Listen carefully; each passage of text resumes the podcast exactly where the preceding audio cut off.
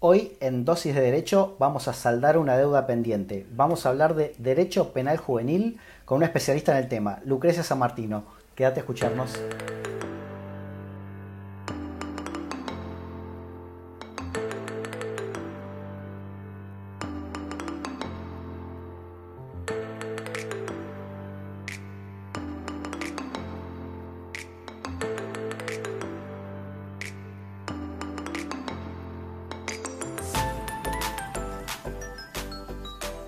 Buenos días, buenas tardes, buenas noches, humanas y humanos. Bienvenidos y bienvenidas a Dosis de Derecho. Hoy tenemos una dosis de derecho particular. Hace rato que nos vienen preguntando sobre este tema y hemos conseguido a un especialista. Tenemos una invitada de lujo. Vamos a hablar de derecho penal juvenil y para eso tenemos el honor de contar con Lucrecia San Martino, que es abogada, es especialista en Derecho Penal y en Procesal Penal, especialista también en Derecho de la Niñez y además defensora de responsabilidad penal juvenil en el Departamento Judicial San Martín, en la provincia de Buenos Aires. Un lugar tranquilo para defender jóvenes. Hola, ¿cómo están? ¿Qué tal, Lucrecia? ¿Cómo estás? Bien, muy bien. Tranquila, ¿te imaginas? Sí, sí, sí, sí, sin nada de trabajo. No, no, no, es un lugar tranquilo. La jurisdicción nuestra tiene San Martín, San Miguel, 3 de febrero, José C. Paz y Malvinas Argentinas. Así que imagínate que es una paz. Nada. Nada, que hacer, no pasa nada. Bueno, eh, voy a empezar con una pregunta así bien popular. Eh, está instalado en la sociedad que si tenés menos de 18 años puedes hacer lo que quieras que no vas preso. ¿Es así esto? no, no, no, no es. Es un mito urbano muy difundido que uno, que como sos menor no pasa nada, que los menores entran por la puerta giratoria, eh, la realidad no es esa. Y lamentablemente es un discurso que está instalado en la sociedad honesta que siente que está desprotegida contra los menores que pueden hacer cualquier cosa y no les va a pasar nada pero también en la gente deshonesta que se aprovecha de este mito para aprovecharse de chicos incautos a los que convencen de que como, como son menores no pasa nada, entonces pueden hacer cualquier cosa y los utilizan con fines deshonestos, ilícitos para, para cometer delitos que en realidad los están planeando ellos. Y entonces hay muchas bandas de chicos que en realidad están lideradas por adultos que se aprovechan de estas, de estas circunstancias. Entonces, si nos está escuchando alguien que tiene menos de 18 y que piensa que puede ir a cometer fechorías sin ninguna consecuencia, le decimos quédate en casa. No, no, es quédate en casa, tal cual. Hay una cuestión que es real. Que bueno, pero ¿cómo funciona esto? A ver, eh, Sí, eso te iba a explicar. La ley 2278, que es, en realidad es un decreto ley, que es el que tenemos nosotros, que es de 1980, hace una diferencia entre los que tienen menos de 16 años y los que tienen 16 o 17. O sea, explico como les explico yo a, mis asistidos. Cuando cumplís 18 se te aplica todo el código penal, te llevan a juicio oral, podés ir a juicio por jurado, todo como un adulto. Cuando tenés menos de 16, o sea, hasta el día que cumplís los 16, no se te puede llevar a juicio oral, porque se llama, no es punible o, inimputable, se utiliza la palabra también. Esto está previsto en la ley que no son punibles los menores de 16 años en ningún tipo de delitos.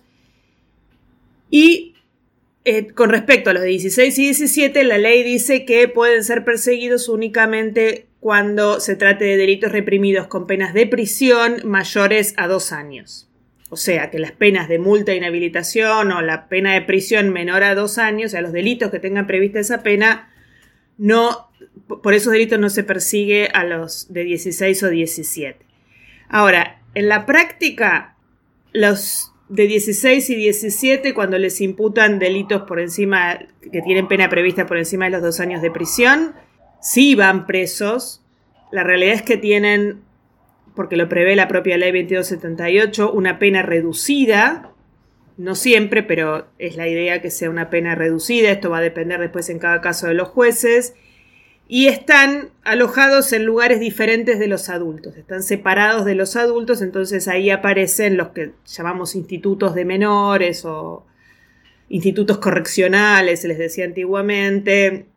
En esos casos sí se hace juicio oral, sí se los persigue, sí se los mete presos de alguna manera, tienen prisión preventiva, rigen todas las normas de la, de la ejecución, o sea, es falso que por ser menores no van a tener una persecución penal y que el fiscal los va a dejar ir sin, sin ni siquiera hacerles un reproche. A partir de lo que dijiste, se me, se me disparan un montón de preguntas que, que, estaría bueno que las vayamos contestando a lo largo del episodio. Primero, esta cuestión, o sea, si sos, si tenés entre 16 y 17 años, podés ir preso, te pueden decretar prisión preventiva, te mandan a un instituto, a un correccional, a, a, esto. Podés ir a juicio incluso y te pueden aplicar una pena y tenés se te aplica la ley de ejecución penal. Absolutamente, sí. La única prohibición, que esto bueno da para hablarlo más, más largo, pero brevemente, la única prohibición es la de que les pongan prisión perpetua. Esto surge de la Convención de los Derechos Ah, del bueno, Niño. tranquilo. Y, sí. Está en la, la Convención de, de los Derechos del Niño, que tiene jerarquía constitucional, y esto, en la Argentina se han puesto penas perpetua a chicos que habían cometido delito a los 16 o 17 años, a través de la Convención de los Derechos del Niño, la Comisión Interamericana de, de Derechos Humanos, con la propia Convención Interamericana, eh, hicieron un fallo que se llama Mendoza, que fue el que dijo esto no se puede hacer y a partir de ahí nuestra Corte Nacional ha dicho esto no se puede hacer más en la Argentina, entonces es, es el único límite que tenemos. Pero fuera Bien. de eso hay penas, hay, hay chicos de 17 años con penas de 24 años de prisión, de 26, de 28 años de prisión. Esa es una cuestión, ah, estaría re bueno debatir esta cuestión de la perpetua y de la jurisprudencia de la Corte Interamericana, ya te voy a llevar hasta ahí, pero hay un dato que dijiste, la ley que regula esto de que los, los jóvenes en realidad, eh, pues, de acuerdo con la Convención de los Derechos del Niño, siguen siendo niños, puedan ir presos, es una ley de 1980, o sea, es una ley de la dictadura. Es un decreto ley de la dictadura. En realidad nosotros tenemos una enorme deuda con el tema, que es tener una ley penal juvenil.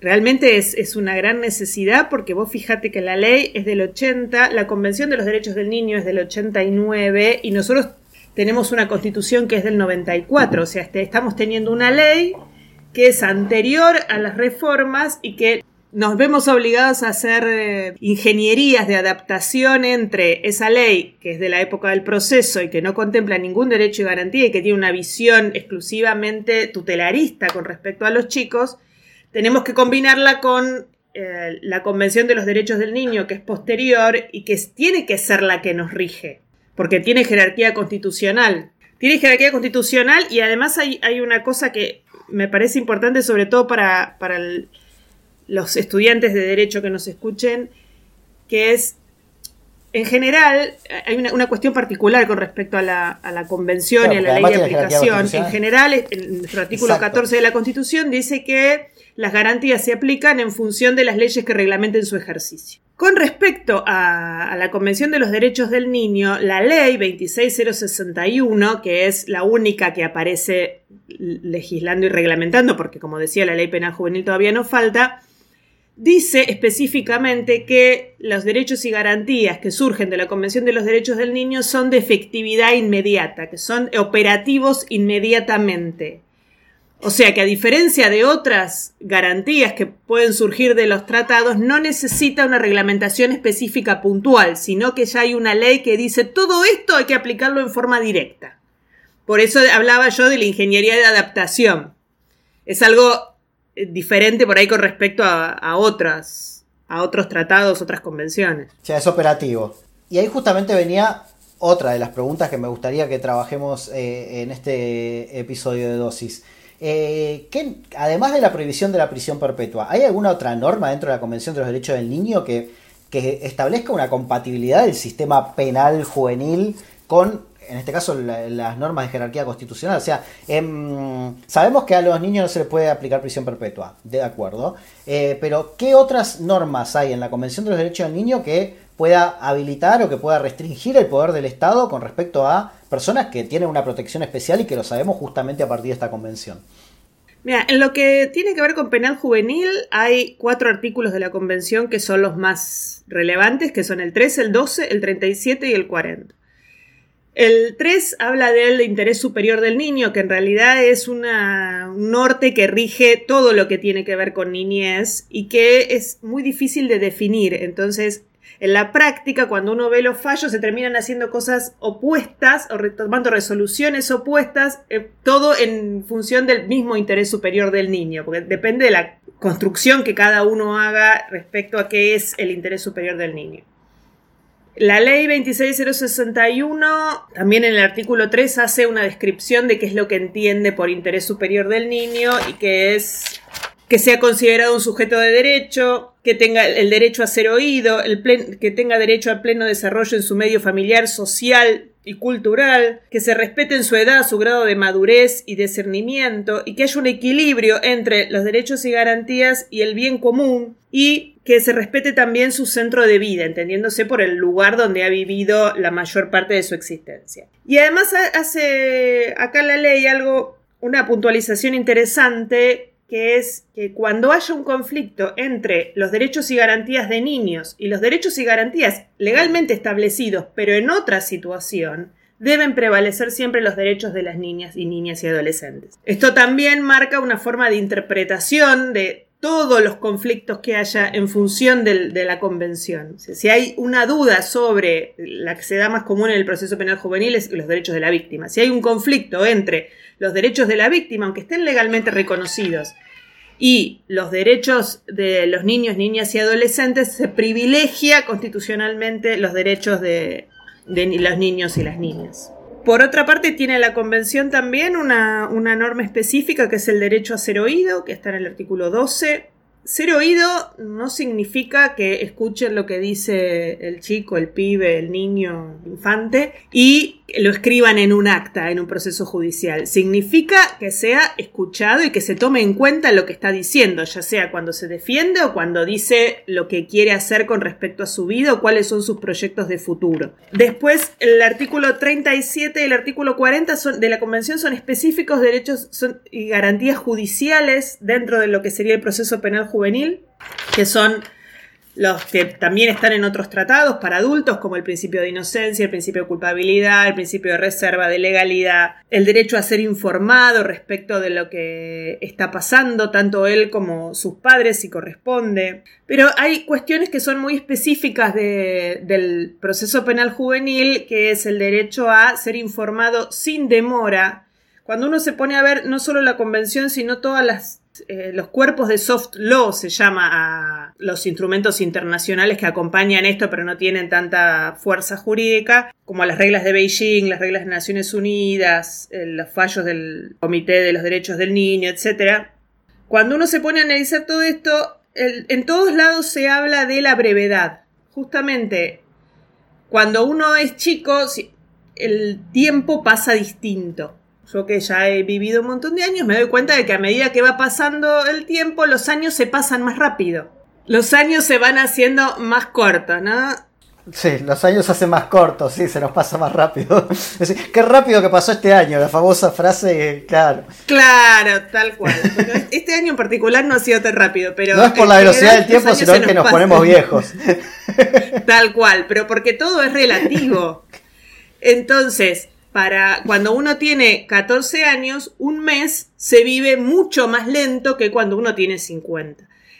Entonces, la, previsión de que los procesos tienen que ser rápidos está dada justamente por eso, porque el, niño es un sujeto de derecho particular que, entre otras cosas, vive el tiempo de una manera distinta de la que hacemos los adultos. También está previsto el derecho de defensa. Esto es fundamental porque tenerlo en cuenta porque la ley 2278, la que mencionaba antes, no habla de defensores.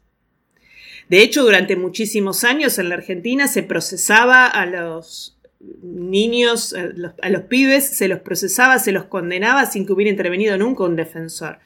Intervenía un asesor de menores que tenía la doble función de defender y de, y de pedir pena. Una cosa bastante rara y, esquizofrénica.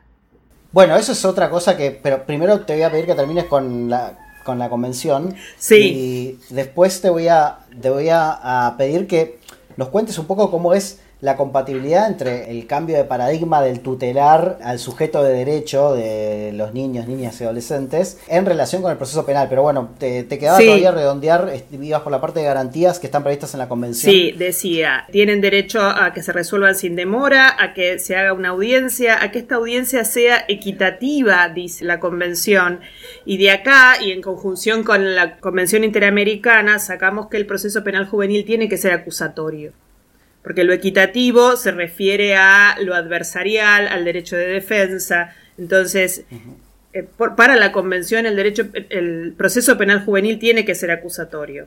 Está previsto en la convención que no puede ser obligado a declarar, que tiene derecho a proponer prueba, a interrogar a los testigos, a participar del proceso. Estas son todas las cuestiones que tienen que ver con considerarlo un sujeto y no un objeto del proceso. la posibilidad de pedir prueba, de intervenir, de preguntar. Está previsto también el derecho al recurso, a que todas las decisiones sean revisadas por un órgano superior e imparcial, a que no se entrometan en su vida privada y a tener un intérprete gratuito en el caso de que no maneje el idioma. Después, en otras normas específicas hablan de derechos más específicos en cuanto a chicos que provienen de, de pueblos originarios y demás, pero en definitiva la idea es que el Estado está obligado a que el niño tenga comprensión del proceso, ya sea facilitándole eh, el traductor, el intérprete o, y la asistencia jurídica cuando corresponda. Otra cosa importante que tiene la convención es la mm, que fija cuáles son los objetivos del proceso penal juvenil, que es promover la integración del niño en la sociedad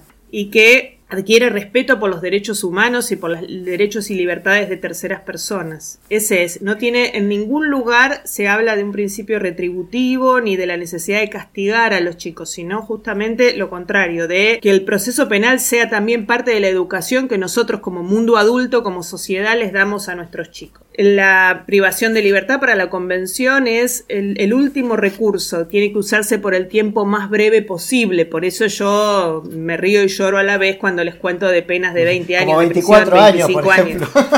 Claro, no, por eso. Este, no, no, es, no es la idea de la convención como yo la leo y vuelve a hablar en los dos artículos, hay tres menciones a, la brevedad, ¿no? Pero por eso es tan importante que tengamos un proceso que sea expedito y que haya una ley penal juvenil, no solo con respecto al fondo, sino también con un proceso diferenciado que haga que realmente se pueda cumplir con esta brevedad.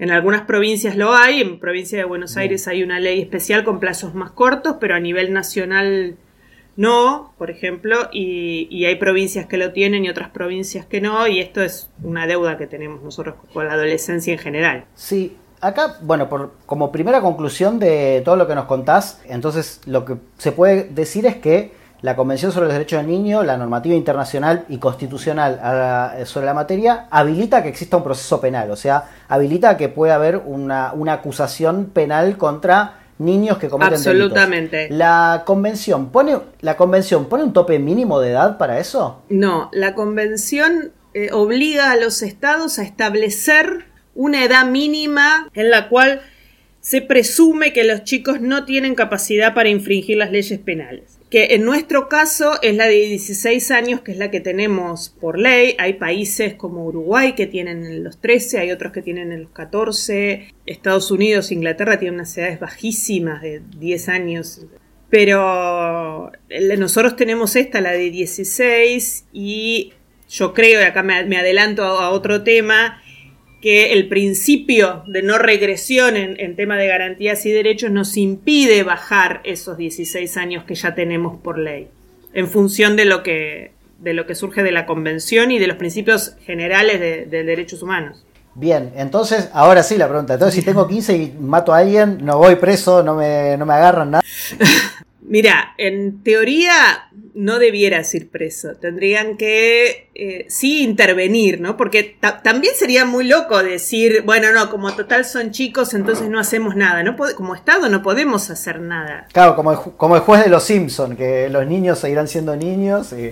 Claro, tal cual, entonces no pasa nada. No, no tampoco es buen, está bueno que no pase nada, tiene que pasar algo. El mundo adulto tiene que tener una reacción ante los chicos que entre comillas, no se portan bien o que no, no, actúan conforme a la ley o sobre todo cuando no respetan los derechos de los demás, que es la principal enseñanza que nosotros tenemos que darle a, nuestra, a nuestros chicos.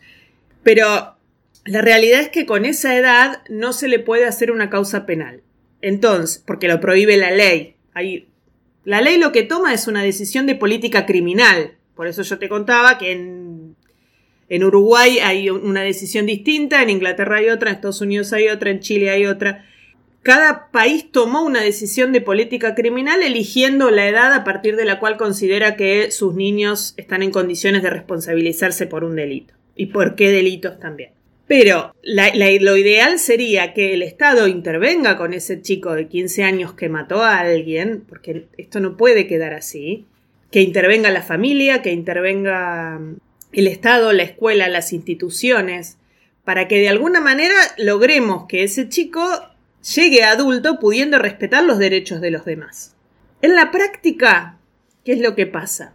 Hay muchas leyes, como en la provincia de Buenos Aires, por ejemplo, la ley 13634 tiene un artículo específico que dice que si un menor de 16 años ha cometido un delito muy grave, se puede imponer una medida de seguridad, una medida privativa de libertad que funciona como medida de seguridad. Que en definitiva es una trampa, porque en la práctica estar preso en un instituto de menores, pongámosle el Instituto Almafuerte, en, en La Plata, en Abasto, o, cualquier otro, estar privado de libertad y dormir en una celda es lo mismo si se llama prisión preventiva o medida de seguridad. Y con la diferencia... con, el agravante de que la medida de seguridad no tiene límite la medida de seguridad no tiene un límite claro tampoco.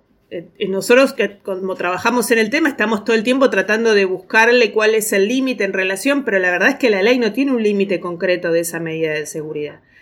Entonces hay chicos que cumplen los 18 con medidas de seguridad como menor inimputable, lo cual es un absurdo total. Y esto tiene que ver con la convicción de los jueces y de las, de las autoridades en general de que no hay otra forma de tratar a ese chico que ha cometido delitos que no sea mediante la privación de libertad.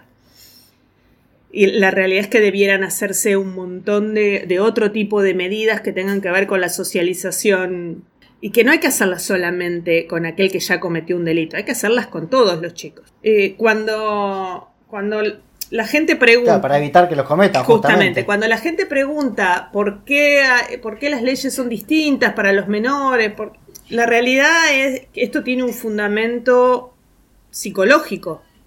la madurez del adolescente es distinta, el, adolescente tiene otras características, tiene otra forma de encarar las situaciones, la, reflexión que tiene no es la misma antes de actuar los psicólogos le llaman, tienen, los adolescentes tienen tendencia al acting out, en, inglés, que es como, bueno, directamente actuar sin pensar. Ahora, ¿y qué le, qué le decimos entonces a, esa, a, la, a la gente que por ahí razonablemente dice, bueno, pero si tuvo la voluntad de decidir agarrar un arma y salir a robar o salir a matar, que tenga la, la, también la capacidad para enfrentar las consecuencias y que vaya preso? O sea, eh, ¿por, qué hay un régimen especial si frente a las acciones, que en definitiva de un adulto a un niño la acción puede llegar a ser la misma, pero el tratamiento es diferente? Porque el conocimiento de lo que se está haciendo y la voluntad de hacerlo no tiene el mismo alcance que tiene en un adulto. A un adulto uno le exige que sepa lo que significa para una persona perder su vida o para la familia perder a un familiar querido el desafío, la rebeldía, la cantidad de, cosas que nosotros todos, todos, desafío que alguien me diga que no hizo nada que no correspondía durante su adolescencia, todos hemos tenido actos de rebeldía en nuestra vida y hemos hecho a los 15, 16, 17 años cosas que no se nos ocurrirían hacer cuando somos grandes.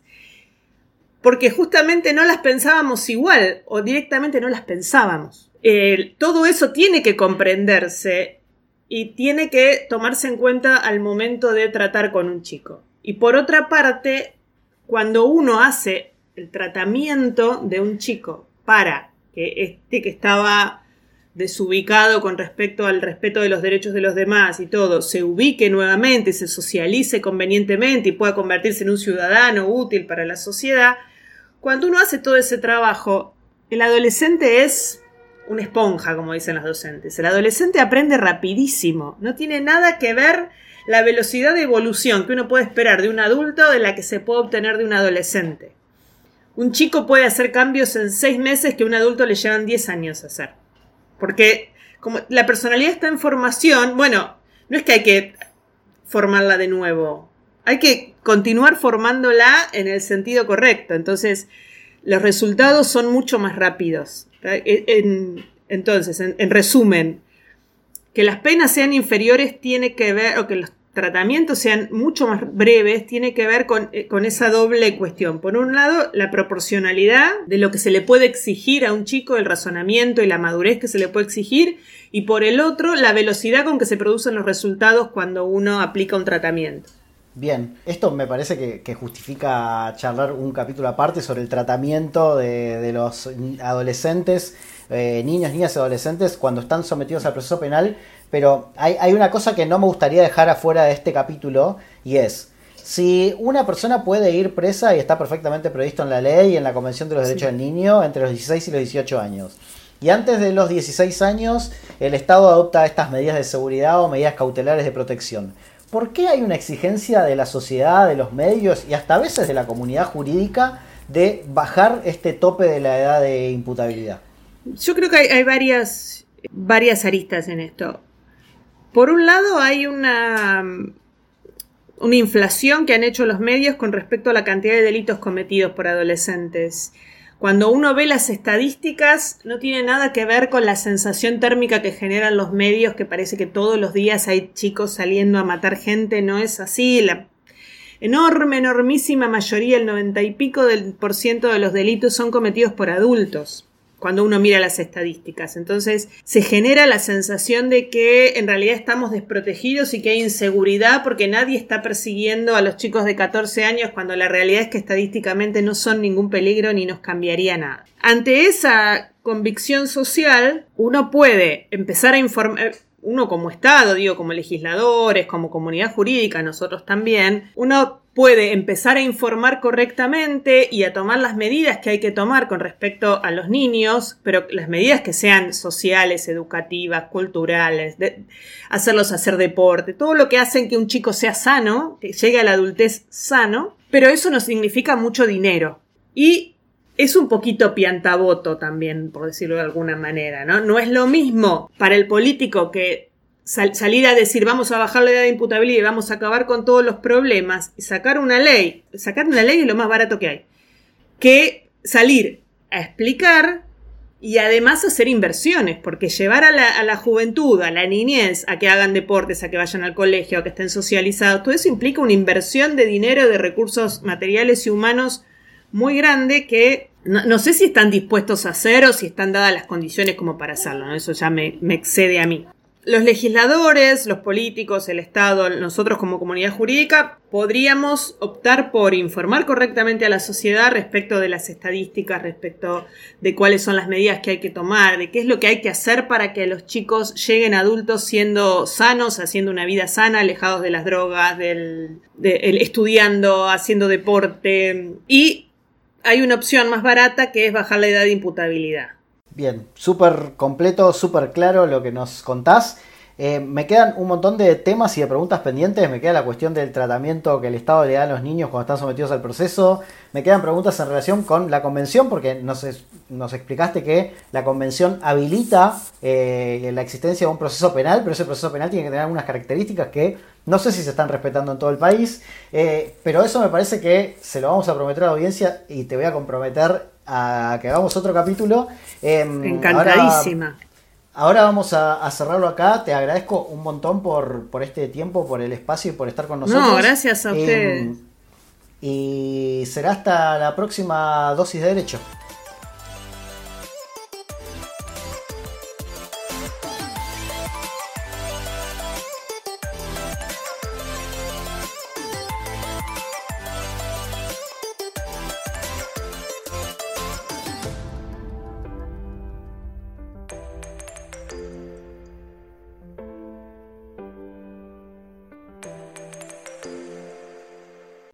Te gustó este episodio, no te olvides que hay muchos más en la plataforma de audio que elijas. Estamos en Spotify, en Apple Podcasts, en YouTube, en todos lados. Así que no te olvides de ir y buscar lo que necesites. También recordá que nos puedes encontrar en redes sociales, la que uses como dosis de derecho, y ahí no te vas a perder nada. Por último, no te olvides, porque es muy importante, no frenar estas ganas de compartir estos episodios con tus amigos y colegas y rankearnos en la aplicación que uses.